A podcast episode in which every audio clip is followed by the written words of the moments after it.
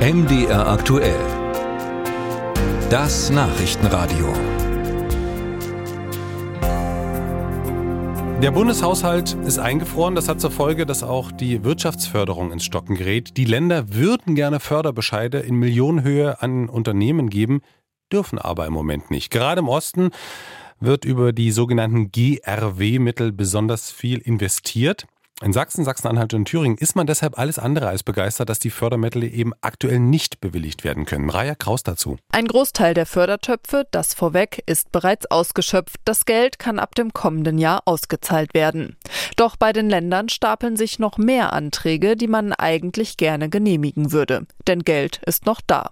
Doch die Haushaltssperre vom Bund ist dazwischen gekommen.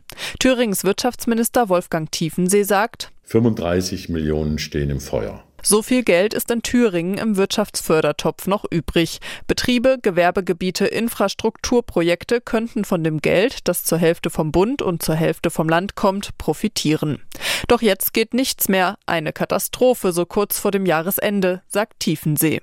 Denn wer seinen Antrag im Jahr 2023 bewilligt bekommt, hat andere Bedingungen als im nächsten Förderzeitraum. Ich greife ein Beispiel raus ein Tourismusbetrieb oder eine Kommune will eine Förderung erhalten, die kann zukünftig im Jahr 24 nicht mehr 90 Prozent betragen, aber es liegen Anträge vor für 90 Prozent, das gilt 23 noch. Jetzt stelle ich mir vor, das wird einfach sang- und klanglos nach 24 verschoben.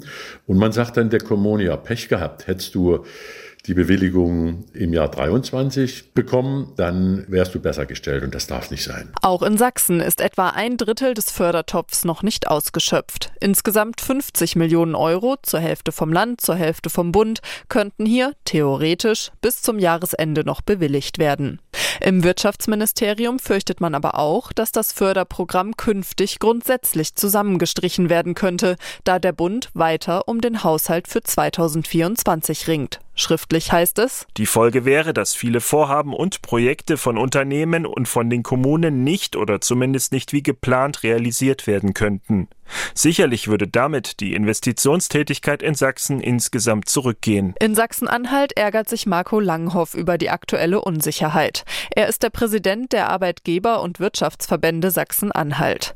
Die Wirtschaft brauche Investitionen und Innovationen, um aus dem aktuellen Tal herauszufinden, sagt er. Ich glaube, es stehen eine Dreistelligkeit von Firmen in den Startlöchern, die verschiedene Investitionen schon vorbereitet haben und äh, darauf warten, dass bestimmte Mittel freigegeben werden.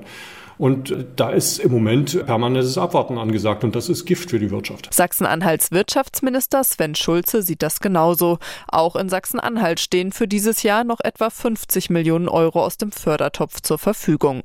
Großansiedlungen wie Intel seien von dem Förderstopp nicht betroffen. Hier geht es tatsächlich um die Unternehmen, die vielleicht 50 oder 100 Mitarbeiter haben und zum Teil nur in Anführungsstrichen 100.000 Euro Unterstützung brauchen, um dann vielleicht 300.000, 400.000 zu investieren.